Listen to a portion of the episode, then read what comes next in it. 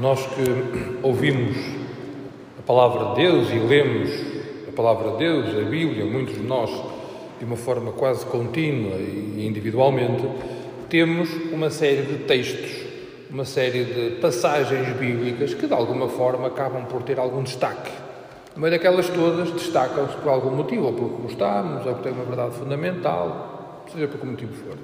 E a parábola do semeador é seguramente uma delas, uma daquelas parábolas, uma daquelas passagens do Evangelho que muitos de nós sabemos de memória.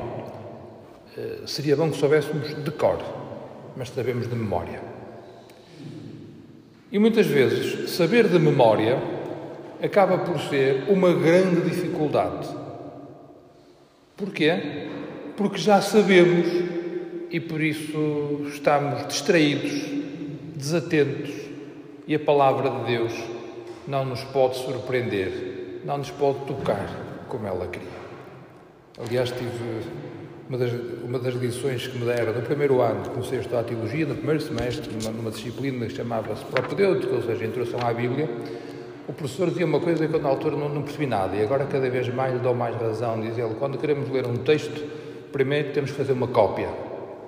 Eu achei aquilo um bocado tonto, não é? A gente, quando tem 17, 18 anos, é mais tonto que agora. E achava aquilo um bocado tonto. Mas, é, porque a gente lê e nem repara nas coisas. Portanto, se a gente estiver a copiar letra a letra, palavra a palavra, frase a frase, olha com atenção para a palavra de Deus. E de facto, cada vez mais me dou conta de que, se calhar, não fazer cópia ou fazer, mas deixar-se encontrar como se fosse pela primeira vez com a palavra de Deus, acaba por ser cada vez mais, mais frutuoso. Por isso vamos procurar deixar-nos surpreender com esta parábola, que se calhar até já sabemos da memória. E a parábola é-nos apresentada no Evangelho, que é a terceira leitura da liturgia da palavra. A primeira, retirada do livro, do, do livro de Isaías, diz: Assim como a chuva e a neve que descem do céu não voltam para lá sem ter regado a terra, sem terem fecundado e feito produzir, para cada semente tal. Assim também a palavra que sai da boca de Deus não volta sem ter produzido o seu efeito, sem ter cumprido a minha vontade, sem ter realizada a sua missão. Portanto, a palavra de Deus, aqui em Isaías, no Antigo Testamento, é comparada à chuva que caindo, à chuva ou à neve, portanto, à água que cai do céu e cumpre o seu efeito antes de regressar para o céu. O efeito que a água, que a chuva provoca na terra é regá-la, torná-la mais fértil, torná-la mais rica. E a pergunta que eu faço é: que mérito tem a terra para que a chuva lhe caia em cima? O que é que a terra fez de meritório, de digno, que faça com que, que faça com que a palavra de Deus, peço desculpa, com que a chuva produza efeito nela? Absolutamente nada. A chuva simplesmente cai. Cai porquê? Porque sim. Bem, nós sabemos agora como é, que a chuva se, como é que a chuva se forma, não vamos agora entrar por aqui. Mas a chuva cai porque cai. A terra não fez nada. Recebeu-a. Foi um presente. Foi um dão. Portanto, é, nesta, é a partir da primazia do dão, é a partir desta consciência de que, porque sim, Deus se dirige a todos nós, que nós estamos em condições de entender a parábola do semeador. E a parábola do semeador apresenta-nos um semeador que não era muito hábil na arte do seu ofício. Nós, alguns de nós, pelo menos, já, já semeámos, e a gente utiliza aquele semeador que vai caindo semente por semente, e a rodinha vai andando e ele vai enterrando cada semente na terra, ora um feijão, ora um milho, seja o que for. Para quê? Para não se desperdiçar nada. E quando caem dois milhos ou dois feijões, dois feijões não faz mal, mas quando caem dois milhos é uma chatice porque temos que arrancar um e desperdiça-se um. Andamos com muito cuidado para não desperdiçar nada. Este semeador era precisamente ao contrário. Andava a semear assim, ao calhas. Atirava ao calhas. Ora atirava para a terra, ora atirava para as pedras, ora atirava para o caminho. Andava a desperdiçar sementes. Já viste que semeador pouco preparado que nós aqui tínhamos? Este semeador devia ter andado na mesma escola em que se faziam umas contas e o que chegava à última, à última hora ganhava tanto como ao primeiro. devia ter andado também naquela escola em que se deixavam 99 ovelhas sozinhas para ir buscar uma que andava perdida. Este semeador andou na escola de Cristo, na escola de Deus, que não tem a nossa lógica, que não tem a nossa forma de, de pensar eh, muito, muito, muito, muito focado no resultado, muito focado no resultado imediato. A escola de Jesus é a escola da pura dádiva, do dão, da oferta. Porquê? Porque sim. Da mesma forma que a chuva cai sem que a terra tenha feito nada para isso, Deus oferece-nos a sua palavra, dá-se a cada um de nós, sem que nós tenhamos feito alguma coisa para isso. Por isso é que este semeador, apesar de ser aos nossos olhos pouco ágil e pouco competente na sua, na, na sua arte, é muito bom para nos ajudar a perceber quem é Deus. E aqui temos a função das parábolas. As parábolas não é. As parábolas não são. Melhor, as parábolas são uma forma de ensinar que nos ajuda a compreender algo de importante.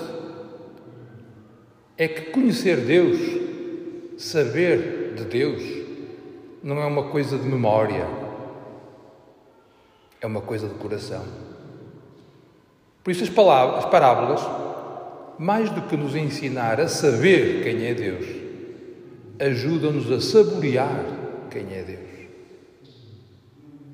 As parábolas ajudam-nos a tomar conta, a apropriar-nos do sabor de Deus.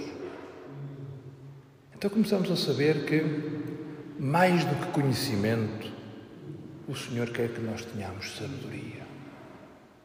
Mais do que saber com a memória, o Senhor quer que nós saibamos de coração. Por isso quer que nós decoremos, no sentido primitivo da palavra, saber a partir do coração, saber a partir de dentro. Ora, para saber a partir do coração e saber a partir de dentro, é preciso que não nos fiquemos nas primeiras impressões não fiquemos na imediatez da ação e da palavra, mas que vamos um bocadinho, um bocadinho não, muito, exemplo de Maria, meditando continuamente estas palavras no nosso coração. E em vez de olharmos apenas para a boa semente que caiu na boa terra e que deu muito fruto, vamos também ver as outras sementes que aquele semeador tão pouco preparado ofereceu, deu, estragou no caminho, nas pedras, na, na, na, na, terra pouco, na terra pouco profunda ou pouco preparada. Porque esse semeador mostra-nos quem é Deus. E Deus deixa-nos livres e respeita o nosso tempo. Nós não temos que ser outra coisa qualquer do que aquilo que nós somos, para que a palavra de Deus surta efeito em nós. E o efeito não é igual para todos, mesmo na terra boa, uns foi 100, outros 60, outros 30 por um. Quem é que teve mais mérito? Cada um teve mérito à sua medida. Por isso, vamos mais do que procurar saber, vamos procurar saborear. Não vai acontecer que, olhando, vemos, mas não entendemos. Vendo, ouvindo, escutamos, mas não somos capazes de perceber. As coisas acontecem e passam diante de nós e nós não, não nos apercebemos. Porquê? Porque estamos à espera de encontrar aquilo que sempre lá vimos. Ouvimos a palavra de Deus, ouvimos esta parábola para chegarmos sempre à mesma conclusão. Não necessariamente, precisamente o contrário. As parábolas têm esta capacidade de ficar a dançar na nossa cabeça, de alguma forma a aconchegar e a embalar o nosso coração e a deixar que elas vão fermentando na nossa vida e pouco a pouco vamos descobrindo novas dimensões, vamos descobrindo novas luzes e novas tonalidades nesta forma única que o Senhor tem de se dizer, que é amando-nos e nós, na única forma que temos de o compreender, que é corresponder a esse amor generoso de uma forma gratuita e total.